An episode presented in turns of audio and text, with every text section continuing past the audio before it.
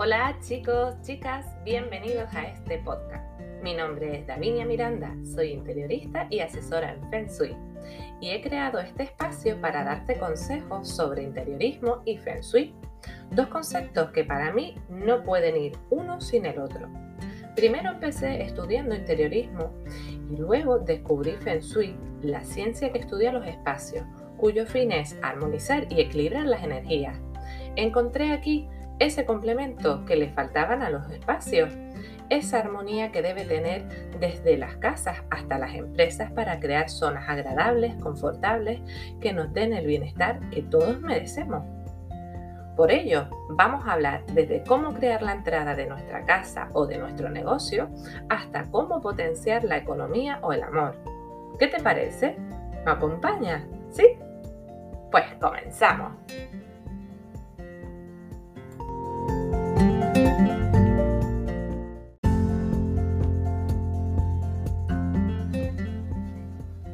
Hoy les voy a hablar del amor y las relaciones, una de las áreas de las ocho aspiraciones del ser humano que es muy importante y este lunes, día 14, día de San Valentín, muchas personas lo han celebrado. Eh, para mí es el día, pues aparte de la pareja, es el del amor que le tenemos a, otras personas, a nuestras amistades, a nuestra familia y que esas personas nos tienen a nosotros. Eh, por eso no me gusta tampoco tanto, parece eso tan comercial de estar eh, regalándole en un día, hay que quererse siempre, ¿verdad? Pero bueno, es así, es la tradición y es lo que, lo que toca este día. he oído esta mañana una noticia que decía que en Japón es la chica la que le regala al chico, la que le regala esos bombones y ese detallito para ese día tan especial. Me ha parecido algo curioso porque aquí en nuestras costumbres es hacerlo al revés, que sea el chico el que venga con ese ramo de flores y esa caja de bombones pero bueno, para que vean la diversidad de las personas y cómo se ve en diferentes partes del mundo. Me parece muy curioso. Bueno, eh, como les decía, es una de las ocho aspiraciones del ser humano que la tenemos que tener representada en casa eh, pero con un detalle, por favor, no nos excedamos, no nos pongamos ahora a, ya que esto es el color tierra y encontramos el suroeste y esa zona la vamos a pintar toda de amarillo o la vamos a poner con todos los muebles y los detalles que tengamos en chocolate. No, vale, no, esto no es así. ¿Por qué? Porque como siempre les digo, eh, tenemos diferentes parejas de estrellas que tenemos que armonizar de una manera y a lo mejor le estamos poniendo tierra en un sitio que tiene que haber agua y están chocando estos dos elementos. Así que mucho cuidado con esto. Es simplemente pues poner ese detalle que nos recuerde eh, que eso está ahí y ese propósito que tenemos, ¿vale? Bueno, en esta zona también tienen que ser pares, ¿vale? Si por ejemplo el detalle que queremos poner en el salón podemos hacer un centro de mesa, de mesa de centro así chulo con, con, diferentes velas, pues vamos a intentar que esas velas sean pares, que sean 2, 4, 6, 8 y las podemos poner pues en ese color.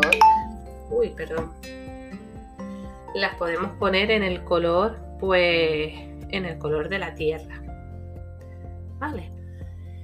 Eh, también podemos poner frases, que a mí me gusta mucho poner las frases inspiradoras, que están, que son súper bonitas, nos inspiran mucho y podemos ponerlas también en diferentes idiomas si no queremos que otras personas que vengan a casa pues mm, vean lo que tenemos ahí o que lean y, y dice eso, ¿para qué? Que sea algo nuestro, que se vea, que sea tu punto focal hacia ese objetivo que te has marcado, mm, pero no tiene por qué darse cuenta nadie, ¿vale? Porque de eso se trata también el Feng Shui.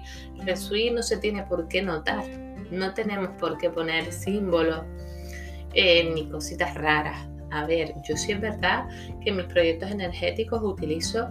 Eh, algún símbolo y alguna cosita eh, más típica de, ellos, pero sí es verdad que no hago ni monedas, ni me pongo a poner gatos con la patita para adelante y para atrás.